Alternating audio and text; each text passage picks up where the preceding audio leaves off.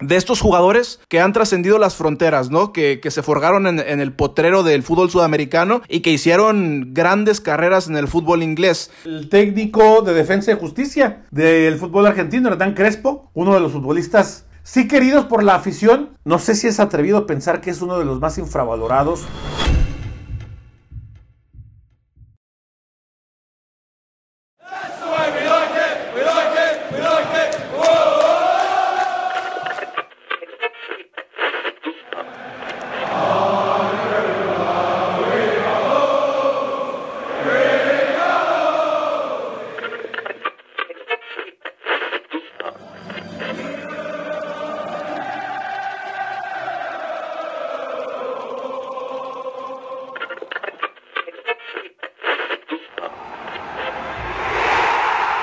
Grada Inglesa.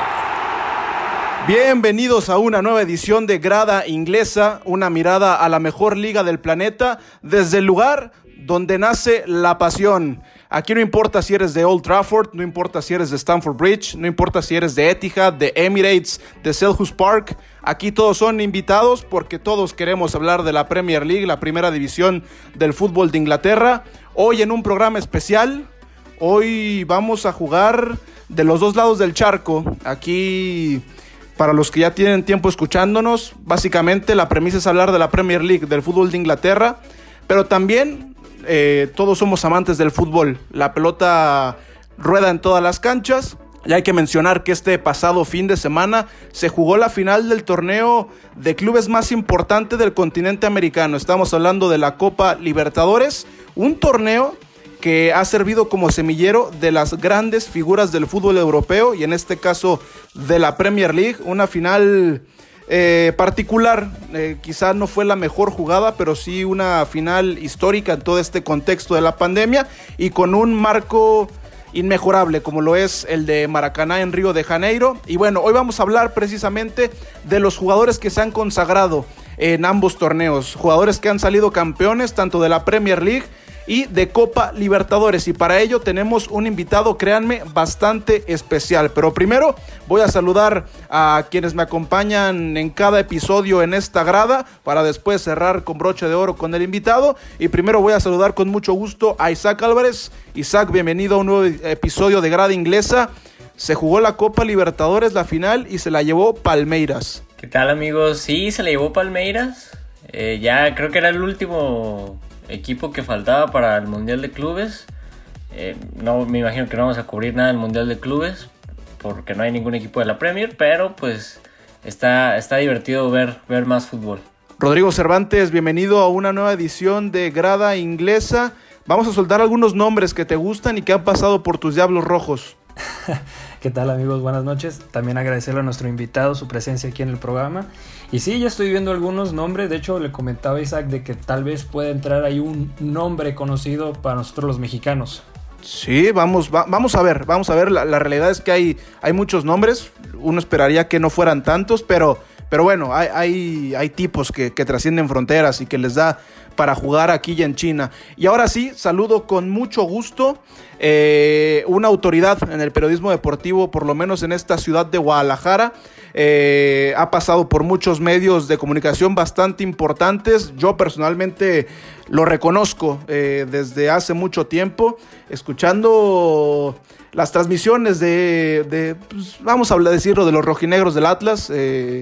Em, del Club Deportivo Guadalajara y ahora lo podemos escuchar en los partidos de, Liga de Expansión y de las transmisiones de Marca Claro. Saludamos con mucho gusto a José María Garrido. Chema, bienvenido y gracias por tu tiempo para Grada Inglesa.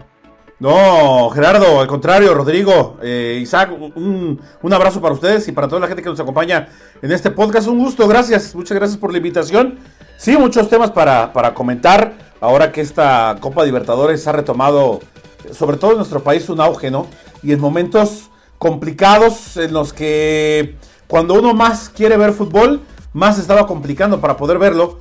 No habíamos podido ver básicamente eh, la recta final, hasta la recta final de esta última edición de la Copa Libertadores y en años anteriores, hasta que pues alguna, alguna empresa se, interesó y, y, decidió apostar por, por los derechos. Pero sí, una Copa Libertadores que en esta última definición ya, va, ya vamos a platicarlo, sin duda.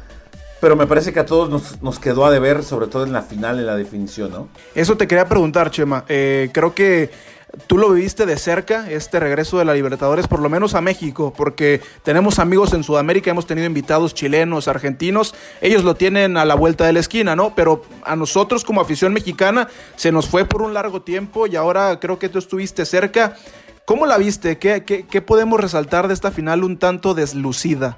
Híjole, de la final realmente muy poco para destacar el, empeño, el empuje que mostró Palmeiras en algunos tramos del partido, e, el hecho de que los dos equipos defensivamente se mostraron sólidos, digo, si es que hay que destacar algo de esta final, es la, solidez eh, y el apego de los dos eh, estrategas, eh, tanto sobre todo de Cuca, ¿no? que, también había mostrado un, escenario y un perfil durante un tiempo importante.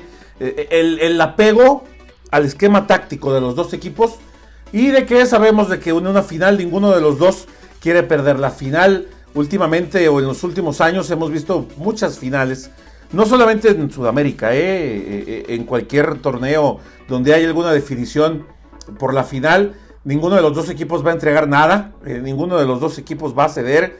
Hemos visto finales muy resignadas, finales donde el espectáculo es lo que prevalece hasta el final porque evidentemente hay demasiadas cosas en juego y en función a ello, pues los, dos equipos quieren salir con el trofeo del estadio, ¿no? Me parece que vamos a ver a un Palmeiras en el Mundial de Clubes que mostrará muy poco en cuanto a lo que vimos, por ejemplo, contra River Plate, sobre todo por la forma en que van a ir a atacarlo. Me parece que no, vamos a, ver eh, equipos que vayan con tantos elementos al frente o que busquen lastimarlo como ocurrió específicamente con el caso de River Plate, que había sido un equipo que intentó hacerle daño, que intentó ir con ocho elementos al ataque y en el pecado llevó la penitencia. En el partido de ida prácticamente se sentenció esta llave y bueno, pues me parece que eh, si, si hay equipos inteligentes que hayan aprendido de esa experiencia, tendrán que aplicarlo en el futuro inmediato con específicamente refiriéndonos al caso de Palmeiras, ¿no? Oye, Chema, este, ya platicábamos un poco de, del fútbol sudamericano, por eso te invitamos, porque sé que, que sigues muy de cerca las ligas brasileñas, las ligas argentinas. Acá lo que más nos gusta es el, es el fútbol de, Inglaterra. tiene sus similitudes y también sus grandes... Eh, diferencias, ¿no? Pero en ese sentido, ¿tienes algún equipo en particular que sigas acá en la Premier League?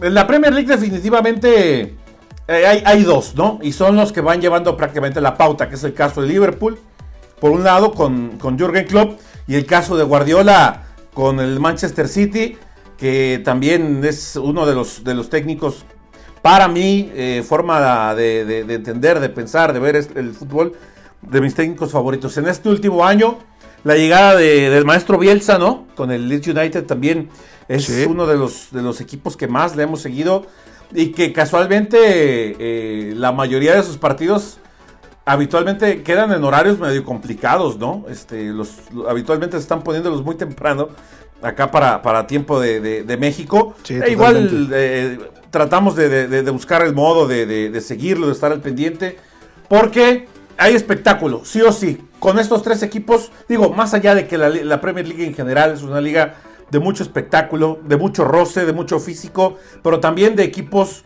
leales, eh, eh, equipos que en sus intenciones siempre eh, están las de ir al, frente, no especular. También hay equipos que nos han dado sorpresas este año, ¿no? El caso del Tottenham, que esperábamos mucho más de este, de este cuadro de José Mourinho y que este año ha quedado mucho a deber sobre todo en cuanto al desempeño y en, en, cuanto a resultados, el Chelsea, ya vimos, digo, evidentemente con, la salida del, técnico eh, que, ya, se, ya se gestó. Y también el caso del, Arsenal, yo esperaba mucho más eh, con, la llegada de Mikel Arteta. Y no me toques ese vals, ¿eh? No, bueno, eh, estarás de acuerdo de que con el conocimiento que tiene de la liga, el haber trabajado al lado de Guardiola, esperábamos mucho más del Arsenal. Pero queda la impresión de que esa, esa falta de experiencia todavía, esa mano dura que se necesita y que había tenido anteriormente en técnicos como Wegner, eh, específicamente el caso de Nay Emery, que bueno, le, faltaron también algunas otras cosas al, español, pero eran técnicos con mayor experiencia y mayor recorrido que de lo que ha mostrado hoy por hoy en su, en su camino Miquel Arteta. Y creo que es un técnico que puede darle todavía muchas cosas, no tengo la menor duda, y mucho menos con, con los refuerzos que está tratando de tomar. El caso de, de Odegaard, ¿no? Que llega para este club que en este caso va un poco en contra de sus, de sus propias ideas del propio club. Se supone que están tratando de apostar un proyecto a mediano y a largo plazo y para ello tendrían que buscar jugadores que se apeguen a una temporalidad similar. Cuando tienes a Odegaard con una sesión muy corta, pues evidentemente no, no aspira a ser huesos viejos en este club, ¿no? Sí, justamente platicábamos de eso el, el último episodio, que quizá a pesar del nombre del cartel, puede convertirse en un fichaje no tan trascendente porque prácticamente vienes a jugar 10, 15 partidos y te regresas a Madrid, ¿no? Eh, desde la Casa Blanca dijeron, te lo vamos a prestar, pero va sin opción a compra, entonces es complicado. Eh, nos daría para 3, 4 horas seguir hablando de esto, nos queda claro que que sigues todo el fútbol de Inglaterra. Es un gusto para nosotros. Pero bueno, vamos a platicar un poquito de estos jugadores que han trascendido las fronteras, ¿no? Que, se forjaron en, el potrero del fútbol sudamericano y que hicieron grandes carreras en el fútbol inglés. Eh, Chema, eh, Isaac, Rodrigo, ¿algún nombre que se las venga a la mente levantando la Copa de la Premier League y la Copa Libertadores? Creo que el, nombre más, más fácil o el que viene primero a la mente es el de el del Apache, ¿no? El Apache sale campeón de, de Libertadores en un, en, un Santos, porque fue campeón con Santos, ¿no? Perdón, con Corinthians. Es con Boca. Eh, sale campeón de, Libertadores con Boca, empieza a, generar mucho cartel en, la Argentina cuando llega a, Inglaterra, un jugador de, ese, de esa calidad, o más bien de, esas características, es muy complicado que muestre tanta calidad en, en Inglaterra y Tevez demostró demasiada garra que yo creo que es lo que más se necesita en Inglaterra. Es muy difícil ver, ver un jugador bajito triunfar en la Premier, o en un delantero bajito triunfar en la Premier. Y Tevez yo creo que fue el que empezó a dar la pauta para que más jugadores con este tipo de físico empezaran a llegar. Y lo, hizo en, triunfó en dos equipos, al menos ganó la liga en dos equipos muy importantes, el City y el United. Y que en el United ganó la Champions League. Ah, y con el United ganó la Champions. Sí, además. ¿Y quién diría que ahora es odiado en, los dos Manchester? Tanto el azul como en el rojo, en, todo, Manchester, ¿no? Cuando salió había un camión de basura, pasaba por, por tu playera de, de Tevez. No sé si recuerdan. Les había dicho algo. No, Rodrigo Cervantes lo debe de recordar. No, y también lo que había dicho de, de Ferguson y toda la cosa de en esa temporada 2009-2010. O sea, es claramente que se ganó el odio después de tener la gloria de un lado. Pasas con el City te haces casi casi enemigo con Mancini, te sales por la puerta, te vas a jugar golf y te terminas yendo a China. Entonces, eso habla claramente de cómo es el, Apache, más de un personaje tan polémico como en ese gol contra México, en Argentina, en, Sudáfrica, donde este, ¿cómo se llama el árbitro? Roberto... Bueno, eh, ah, el gol en fuera de lugar. El gol en fuera de lugar, exactamente. O sea, ¿qué podemos esperar de un jugador que, con esas características? un, un delantero que digo, siempre ha ido, está acostumbrado a vivir este tipo de adversidades, ¿no? Hace poquito me tocó escuchar, eh, ahora que ya eh, lo, vemos en, la fase final de su carrera ahí en Boca, contaba de que cuando llegó al vestidor de Corinthians, para él había significado casi casi como si lo hubieran metido a la cárcel y ganarse el respeto como si estuviera dentro de una cárcel. O sea, es un tipo acostumbrado a vivir adversidades en toda su vida, en toda su carrera. No sé si les tocó ver el documental o, la, miniserie que, hizo, que salió en Netflix, titulada justamente Apache, eh, y, que pues habla de todas las dificultades que, vivió en su vida, no solamente para tratar de llegar a, ser futbolista, sino para sobrevivir. Y a final de cuentas, pareciera que, que cuando no está en el ojo del huracán o cuando no está en medio de los problemas, como que los busca, como que es su, su hábitat, ¿no? Este, necesita de estar en medio de una adversidad, de dificultades, de meterse en problemas como para sentirse a gusto y para tomarlo como retos. Y bueno, seguramente algo de esa personalidad también que tiene él lo, habrá llevado para, meterse en, los, problemas que se metió, en aquellas duras declaraciones que, ya, lo, ya lo comentabas, ¿no, eh, Rodrigo? Al, de plano hacer referencia contra uno de los máximos símbolos del club, el, símbolo más grande eh, en la historia del club, sin duda, y que todavía vive, que es Sir Alex Ferguson, y, cómo se fue también contra otros símbolos del mismo plantel, en fin, pareciera que es parte de su esencia, estar en contra de todo o estar en contra de los sistemas establecidos. Y bueno, la bronca con Mancini ya está hasta parecía poca cosa después de, lo que ya había vivido él también, ¿no? Sí, yo estoy de acuerdo con que es un modus, un modus vivendi que es incluso impregnado desde la idiosincrasia de donde naces, ¿no? Desde Fuerte Apache, desde el barrio bajo de Buenos Aires, pero no sé, Chema, tú que has visto fútbol toda la vida, que has estado cerca de los jugadores en la cancha, creo que este tipo de jugadores necesitan que, la gente esté encima de ellos, tener los reflectores encima para dar de sí, ¿no? O sea, porque siempre fue contracorriente. Del United era figura, se va al City, tienes enfrente a los del United, te gritan de todo. En la Juventus también no salió del todo bien. Recuerdo un, un festejo muy icónico jugando con Boca, el de la gallinita contra River Plate. O sea, creo que es algo en, una, en un partido de semifinal de Copa Libertadores, exactamente. 2007, 2008 me parece. No, no, un poco más para atrás. Fue justamente antes de irse al, al Corinthians, eh, donde se mete en esta, en esta una, auténtica bronca, porque por esa seña, por haber festejado un gol con la, con la clásica gallina, de ahí se lo llevan detenido a la cárcel. Eh, por provocación a. digo, es, sabido, ¿no? Que en, Buenos Aires, en Argentina, en el fútbol argentino, si un futbolista provoca a, la tribuna, a la parcialidad, ya sea local o visitante, cuando entraban los visitantes, pues este, vas directo al bote si provocas, ¿no? En este caso, directamente, como dicen, eh, allá le llaman la seccional, se lo llevaron directamente detenido al término del partido. Terminó el encuentro llegaron dos policías y vas para atrás y se lo, se lo llevaron a, al Apache. Es, es, la esencia del propio futbolista, ¿no? ¿Cuántas veces no se eh, habló también desde China de que era el futbolista mejor pagado de esa liga y de que era eh, el, el, jugador más caro del mundo? Y estaban todos así como que, bueno, pues este... Y ya con 33, 34 años, ¿no? Claro, claro, o sea, ya entrado en años. Y pues, mucho golf y mucha cumbia y todo lo demás. Y, y no se ve claro acá. De hecho, también salió mal del club chino en el, cual estuvo. Y ahora regresó a Argentina prácticamente a, cerrar su carrera. En Boca, hoy por hoy no tiene un papel fundamental. Si bien es cierto también porque eh, la misma edad ya le, pesa un poco, aún así también fue pieza importante en algunos partidos de la, de la última Copa Diego Armando Maradona. Y también, eh, bueno, está este, este tema de ser uno de los hombres que, que lleva la voz cantante dentro del grupo, aunque no necesariamente pase muchos minutos dentro de la cancha. Además, en Boca está también otro jugador. Ah, se me escapó el nombre.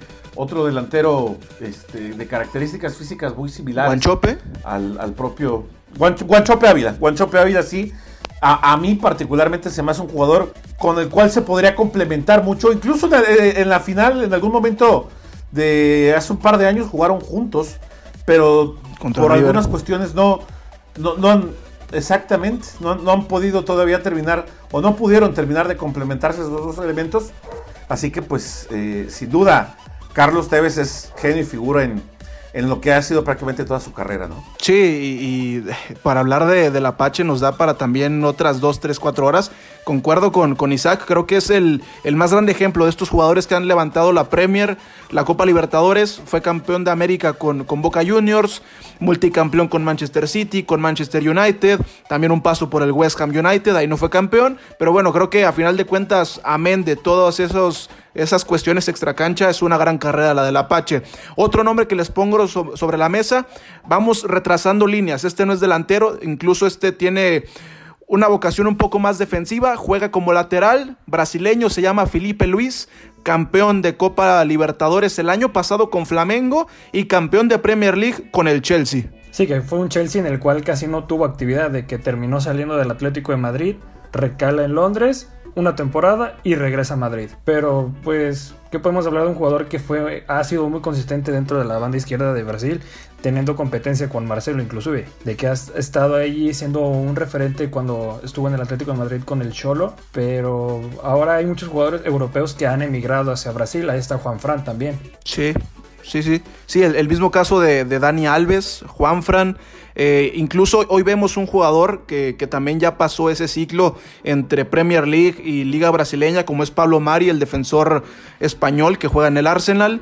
Eh, Isaac, lo de Felipe Luis, creo que un gran lateral, pero un poco eclipsado por los otros grandes laterales que tuvo el fútbol, el fútbol brasileño, ¿no? Sí, sí, definitivamente, definitivamente un excelente jugador, pero pues sí que queda eclipsado con, con Marcelo. Eh, lo de Marcelo, al menos en, en, la época en que los dos podían compartir selección, eh, pues Marcelo estaba en otro nivel. Pero no le quita mérito a Felipe Luis.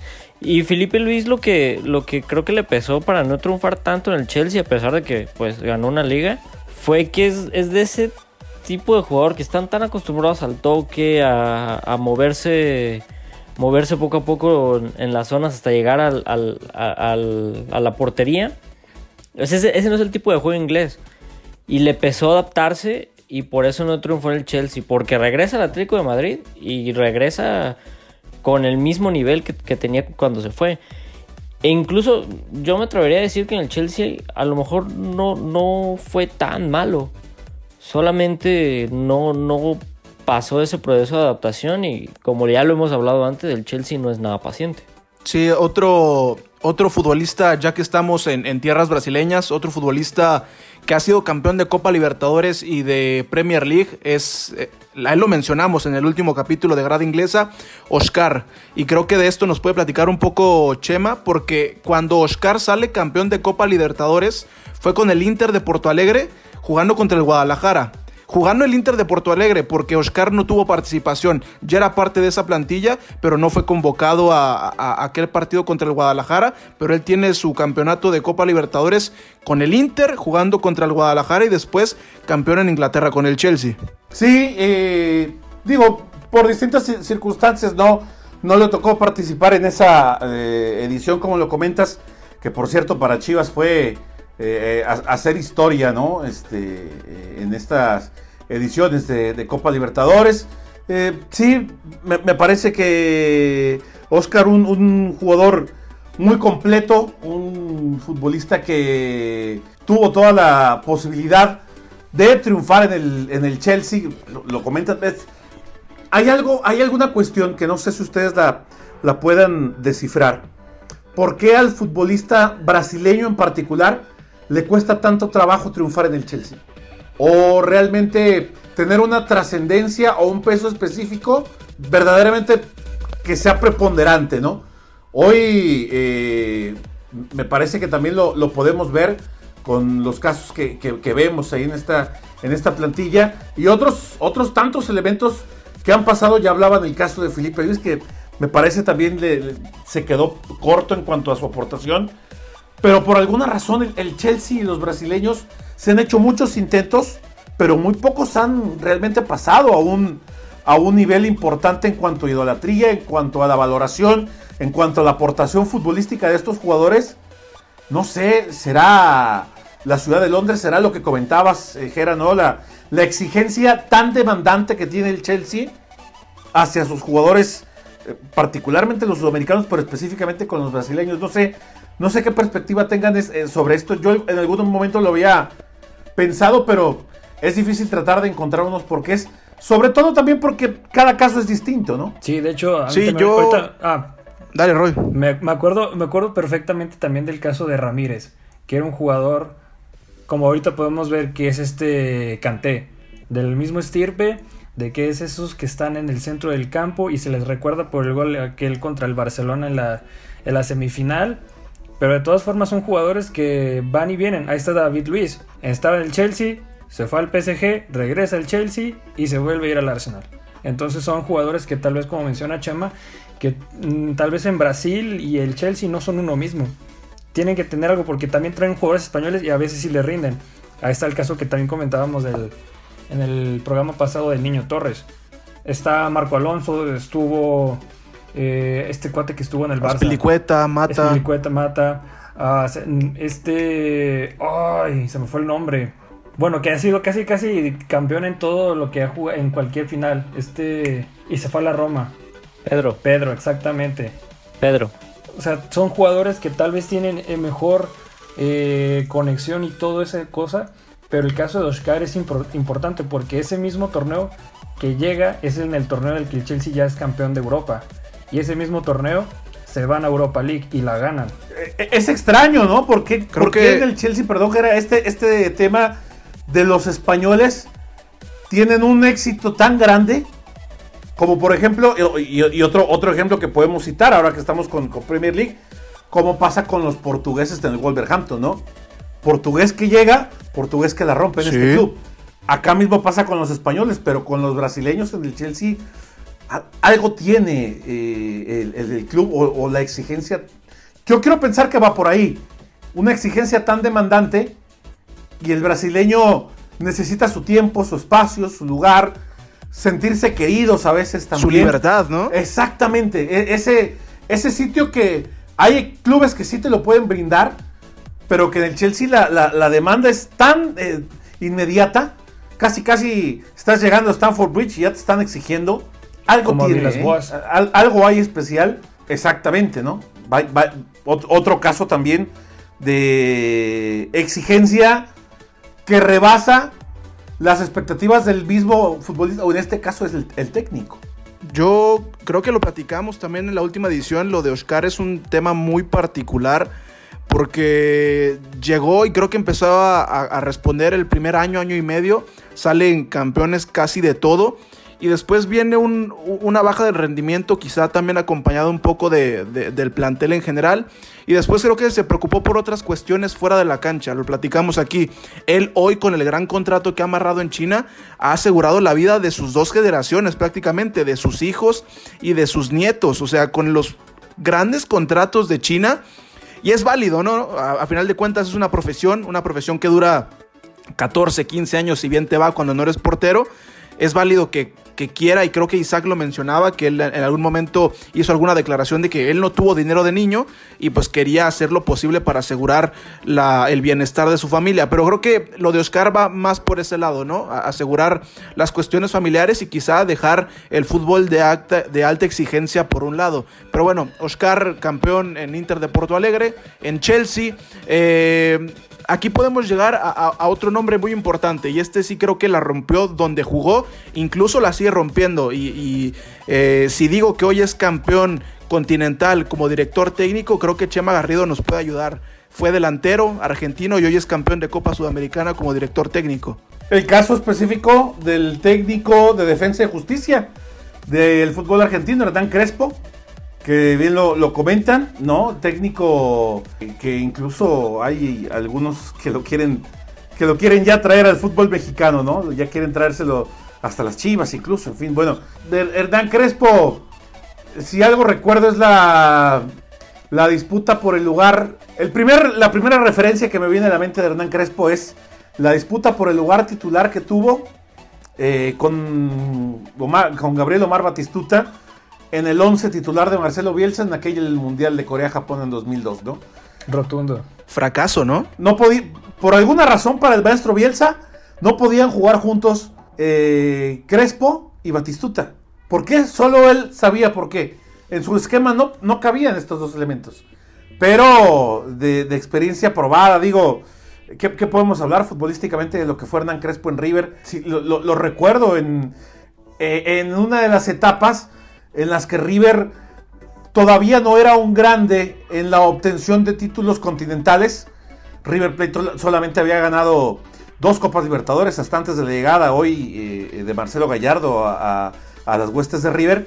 Y eh, en su momento, bueno, también eh, llegó al, Chelsea uno de los futbolistas, no sé si más queridos o más... Sí queridos por la afición, pero no sé si en cuanto a la calidad futbolística y lo que él aportó, no sé si es atrevido pensar que es uno de los más infravalorados en cuanto a los delanteros en la historia del, Chelsea. Sí, y más. Por lo menos en los últimos 20 años, no sé. Y más porque ha sido un trotamundos de que ha estado en Italia, ha estado en los dos equipos de, Italia, en el Inter y en el Milán.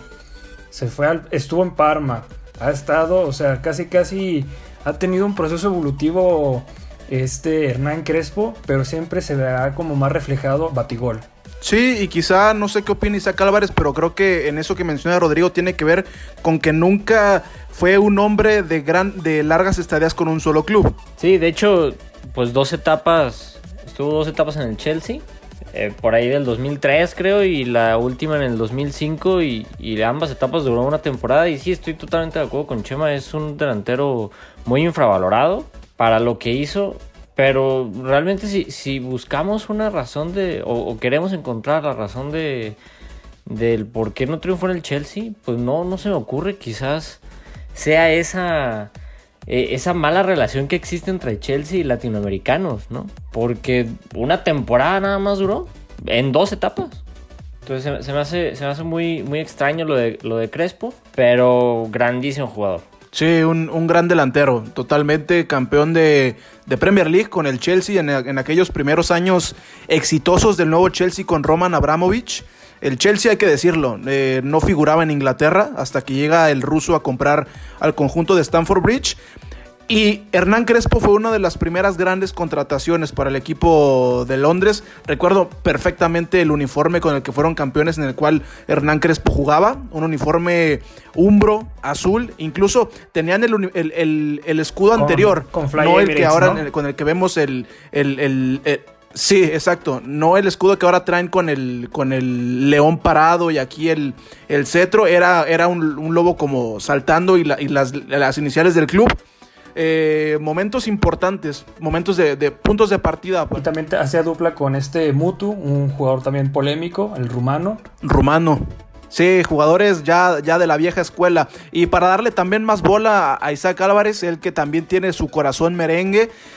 Otro jugador que increíblemente lo ha ganado todo, y entre eso y todo ha sido Premier League y Copa Libertadores. Increíblemente, porque hay que decirlo, no es.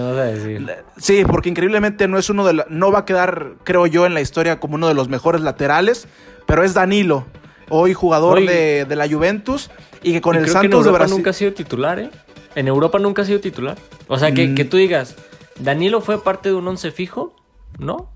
No, porque con el la Juve. campeón de Europa no era titular, tampoco en el City. No, estaba Carvajal en su lugar, en, el City. De hecho, tuvieron que traer a, Kyle Walker para, para, que cubriera toda la coladera del lado de Danilo. En la Juve me parece, me parece que fue cuando empezaron a reconvertir a Cuadrado a, a, lateral. Entonces, pues Danilo realmente, realmente no ha triunfado tanto, pero ha ganado todo. ¿Por qué? Pues quizás juega con una estampita de San Juditas Tadeo en, las espinilleras. Es la única explicación que, me, puedo dar al, triunfo de Danilo. Pero sí, o sea, un, jugador a lo mejor no, no polémico, pero un caso muy extraño. Y Danilo creo que tiene la misma particularidad con, con Hernán Crespo. No, con Felipe Luis, no, Felipe Luis no, no ganó, pero con Carlos Tevez, que fueron ganadores de medalla olímpica, medalla de oro olímpica. Carlos Tevez sí la ganó, Felipe Luis me parece que no, la, no, estuvo en, Brasil 2014, perdón, en, Río 2016, pero Hernán Crespo sí estuvo eh, en aquella selección de, Bielsa que también ganó eh, medalla de oro, y Danilo, él sí estuvo en esta de Brasil que consiguieron en casa, ¿no? En Río, exactamente que fue un hito para los brasileños, ¿no? Porque de los grandes títulos era el último que les faltaba. Y que, y que exactamente, que, que, para ellos de la mano de Neymar haber llegado a esta, a esta obtención, pues fue, fue algo de lo, de lo más importante y que también dejará marcados a, los futbolistas que participaron junto con Danilo en esta obtención tan importante, ¿no? Y que a veces el, fútbol es así, ¿no, Chema? Este, reitero, creo que tú tienes ya muchos años en este negocio y creo que te ha tocado ver más de un caso de estos jugadores que realmente no son brillantes, que no van a pasar a la historia como los más dútiles con la pelota, pero que lo han ganado todo, ¿no? Hombre, ¿Cuántos casos podemos hablar de, ese tipo, no? Que a todos los países a los que van logran conseguir eh, títulos, pero pasa también a veces por la personalidad del futbolista, ¿no? Eh, eh, y me parece que Danilo es uno de estos casos. Un, perfil mucho más bajo, mucho más discreto. La misma posición también los, los obliga a asumir ese rol, tanto dentro como fuera de la cancha pero que a donde van son garantía de éxito, son garantía de profesionalismo, son garantía de entrega. De estos hombres que, insisto, bien lo comentas, Geran, pueden hacer historia a donde quiera que vayan, pero siempre con un perfil muy bajo. Va también un poco de la mano de lo que hablábamos con el propio eh, Crespo en su, en su, en su paso por, por el Chelsea, ¿no? Tipos infravalorados también, por esta misma poca luz que atraen, pero que en su labor son tipos excepcionales y que, y que logran marcar la pauta. Para continuar con el siguiente nombre, yo quiero ponérselo primeramente sobre la mesa a Rodrigo Cervantes y a José María Garrido. Antes de, platicar todo lo que se nos venga a la mente sobre, sobre este jugador en particular, quiero que me lo definan en una sola palabra. Rodrigo Cervantes, José María Garrido. Juan Sebastián Verón, la bruja Verón, Rodrigo Cervantes. o sea, es un jugador excepcional, claramente, pero tanto en el Manchester como en el Chelsea no vivió su mejor fútbol. ¿Quién sabe? Es, la mejor palabra, 2021. sí. Pero es, es alguien brillante, exactamente, pero no lució. O sea, realmente su estadía en Manchester fue muy corta. Y pagaron una millonada por él, se va por otra millonada el Chelsea y ahí terminó también. Alguien que estuvo trotando, llegando y hasta que llegó a Estudiantes de La Plata. ¿Por, qué creen que la, que la bruja no triunfó en Inglaterra? Porque en su momento era un gran prospecto del fútbol argentino e incluso fue uno de los fichajes más caros en ese momento para la Premier League. Me parece que fueron más de 40 millones para que llegara a, Old Trafford, que para el mercado de ese entonces me parece que era una total locura. ¿Habrá sido, Gera, Isaac, Rodrigo? No sé qué opinen ustedes. Yo tengo esa impresión cuando recuerdo a Verón en su paso, sobre todo por el United. Me queda la, la idea de que la bruja fue, o la brujita, la bruja eh, eh, era más bien su papá, uno de los más grandes fiascos en la historia de la Premier League, porque llegó también con una gran expectativa. Eh, se hablaba mucho de su llegada, se hablaba mucho de su aportación en, selección argentina, lo, que había logrado inclusive anteriormente en, clubes en, en, otras partes del mundo, estuvo en el Inter, estuvo, lo recuerdo también en la Lazio, en Italia es donde sin duda me parece que es donde alcanza su, tope, ¿no? Sí, sí, en Italia. En Italia fue donde le fue bien. Pero cuando llega el fútbol de, la Premier League, eh, me parece que se convierte en el fiasco más grande de la historia, ¿no? No sé, es la percepción con la que, con la que yo recuerdo el paso de la Brujita Verón por el fútbol de Inglaterra, ¿no? Y, mira que ya de fiascos ya hablamos, Isaac, en la última edición de Grada Inglesa. Sí, sí, hablamos de fiascos en el mercado en el mercado invernal. Lo que pasa aquí es que la bruja llegó en el mercado de verano. Pero totalmente, yo creo que es el, único fichaje, al menos de gran cartel, que fracasó con Ferguson. Digo, yo creo que hubo muchísimos fichajes que fracasaron con, Ferguson, pero fueron, fueron jugadores pues que a lo mejor iban a tener un rol de banca y ellos sabían que iban a tener un rol de banca, pero jugadores que llegaban para ser titulares el único que fracasó con Ferguson y es raro que alguien fracase con Ferguson. Sí, eh, y, sobre todo cuando llega con el cobijo del entrenador, ¿no? Eh, hay jugadores que que, a ver, lo hemos visto, por ejemplo, con el Arsenal, eh, con el mismo United, que de repente, por poner un ejemplo, llegan jugadores asiáticos, pero ellos llegan más por un tema de mercadotecnia, de abrir mercados, de vender playeras, de tener cierto impacto particular. En este caso, Juan Sebastián Verón me parece que llega pedido por el mismo Ferguson, reitero, como una de las grandes promesas del fútbol argentino y por lo menos en Inglaterra no rindió. Campeón de Copa Libertadores con Estudiantes de La Plata, eh, ya en, una edad más avanzada. no sé si, no mal recuerdo, Chema, me parece que en ese Estudiantes jugaba, por ejemplo, para la gente de México, jugadores conocidos, Mauro Boselli, eh, incluso jugaron algún Mundial de Clubes. Y en Inglaterra, con todo y el mal paso, fue campeón de Premier League con el Manchester United. No, y, para afianzar lo que, lo que comento yo de que, eh, intentando justificar el por qué Verón fue un fiasco dentro de la Premier League, después de que sale de, de su lamentable paso por el Chelsea, regresa a Italia con el Inter de Milán y si no me equivoco ganó una liga y dos copas más. Estuvo tres años más en Italia y ganó dos copas y una liga. Es donde no logras entender cómo es que es un jugador de la clase y de la talla de Verón simplemente le quedó grande la Premier League, ¿no? Sí, y más.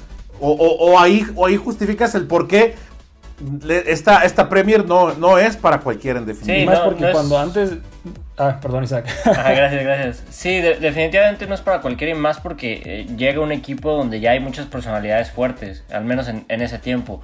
Eh, recuerdo a Roy Keane, que yo creo que es el jugador con más personalidad que ha visto el Manchester United. Eh, estaba por ahí también Ferdinand, Ryan Giggs, que a lo mejor era un tipo callado en, el campo, pero en el vestuario gran personalidad. A lo mejor y fue un tema de no encajarse dentro del, del vestuario también, creo creer. Eh, pero sí, totalmente atípico todo esto de, de, Verón que llega y que gana una liga en Italia, si bien fue por el, el Calciopoli, terminó siendo una liga ganada justa y se fue, se fue aplaudido del Inter. No, y, más que nada, para complementar, o venía de, de una generación de un equipo de Lazio increíble, donde muchos jugadores despegaron, se fueron a otros clubes en Italia. Llega a Manchester y solo juega 50 partidos, se va al Chelsea y juega solo 7. Eso explica que no tuvo un gran rendimiento la, la Verón. Esa liga que tú comentas y regresa a Argentina y gana sorpresivamente una Copa Libertadores en 2009.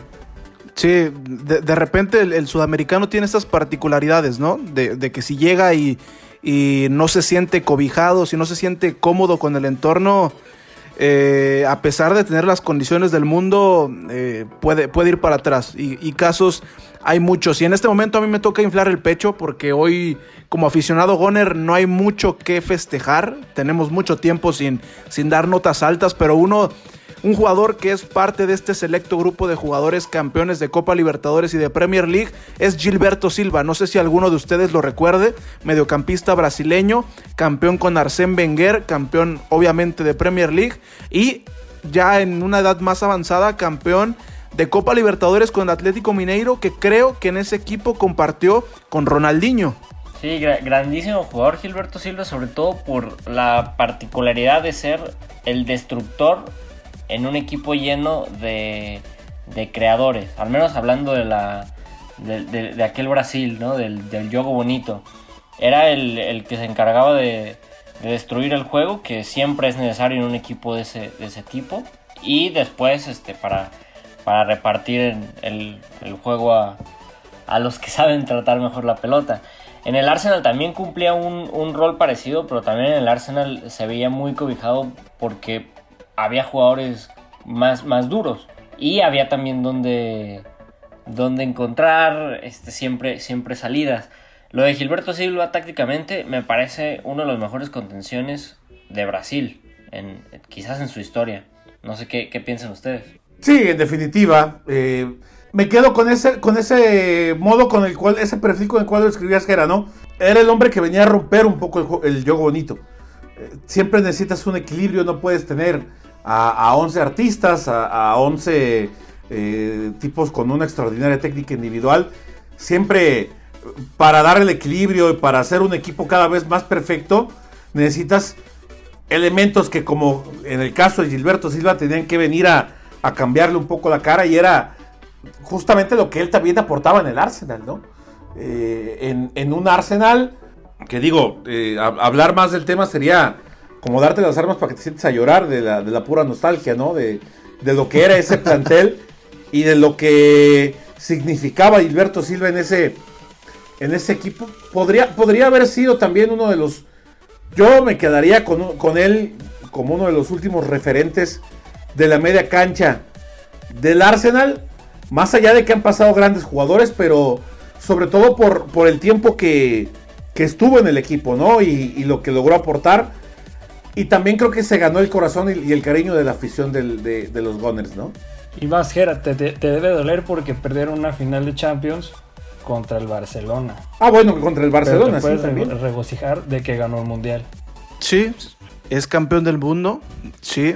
Eh, en Corea, Corea-Japón, 2002. campeón de campeón de Copa del Mundo. No recuerdo quién era el director técnico de Brasil en el 2002.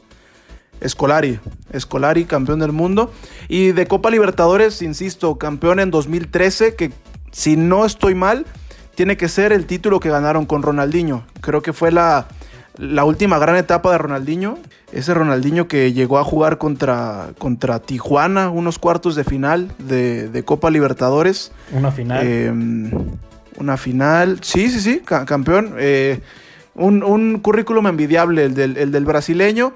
Y bueno, acá tenemos otros tres nombres que estos son casos particulares ya para ir cerrando eh, este episodio. Ellos no son propiamente, no siguen propiamente el, camino que trazamos hoy, ¿no? De, campeones de Copa Libertadores y, de Premier League. Pero por ejemplo tenemos nombres como Willy Caballero, eh, portero argentino campeón de, copas, no, no, de liga, pero campeón de copa con el Chelsea, con el Manchester City. Él sí campeón de Copa Libertadores con Boca Juniors. Hay un nombre que creo que nadie va a recordar, un brasileño de nombre Juan, campeón con el Arsenal de Wenger en el 2002 y después campeón de Recopa Sudamericana con Santos de Brasil. Nadie, nadie se va a acordar de este Juan, creo yo. Y el último, un argentino que pasó por el fútbol mexicano y creo que partícipe de la más grande hazaña en la historia del formato de Premier League. Leonardo Ulloa, campeón del con el Leicester City y campeón de Copa Sudamericana en el 2007 con el Arsenal de Sarandí. Que en ese Arsenal de Sarandí, eh, Isaac Rodrigo Chema jugaba hoy el Papu Gómez. En ese Arsenal jugaba el Papu Gómez. ¿No es la final que perdió la América, precisamente? Sí. Sí.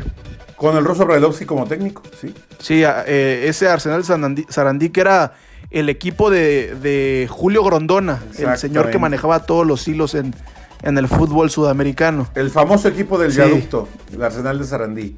Sí, pero es un equipo muy chico y un equipo con, con alejado de las grandes carteras de, River y de Boca, pero que ha sacado buenos jugadores, Chema. Y que, fíjate, alguna vez platicando con, con, Humberto, Humberto Grondona, con Humbertito, que, que lo tuvimos acá en México algún tiempo, explicaba el por qué, el origen de Arsenal de Sarandí con sus colores, por qué azul y por qué rojo. El azul, el azul tiene que ver con Racing y el rojo con Independiente.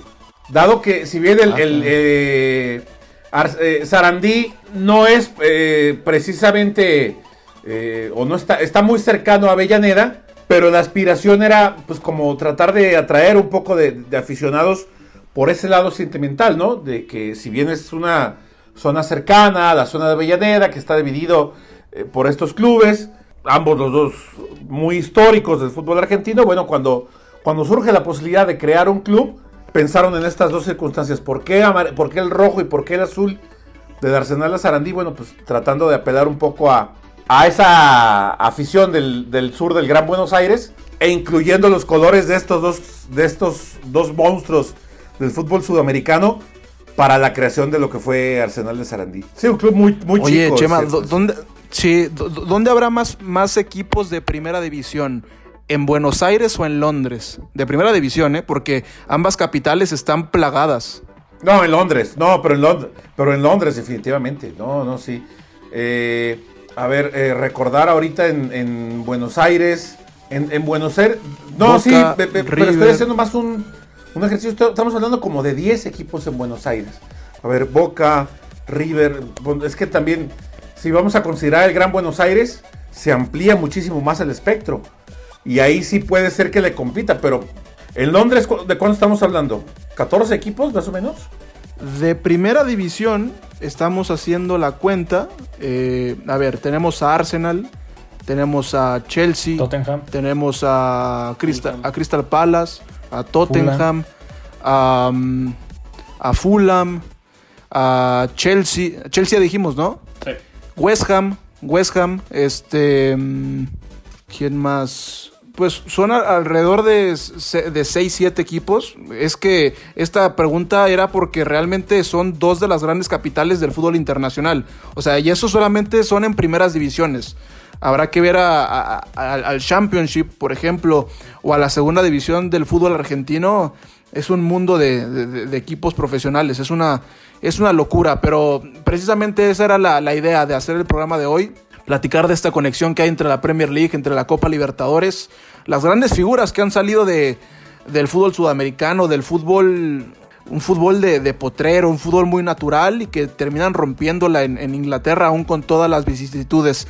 Eh, Chema, simplemente para ir cerrando y agradecerte tu tiempo hoy en Grada Inglesa, esta es una pregunta que le iremos haciendo a todos los invitados de aquí en adelante. Surgió de una conversación con uno de nuestros eh, compañeros de mesa, el buen Felipe Almazán, saludos hasta Chile. Eh, ¿Cuál es el mejor jugador que has visto en la Premier League?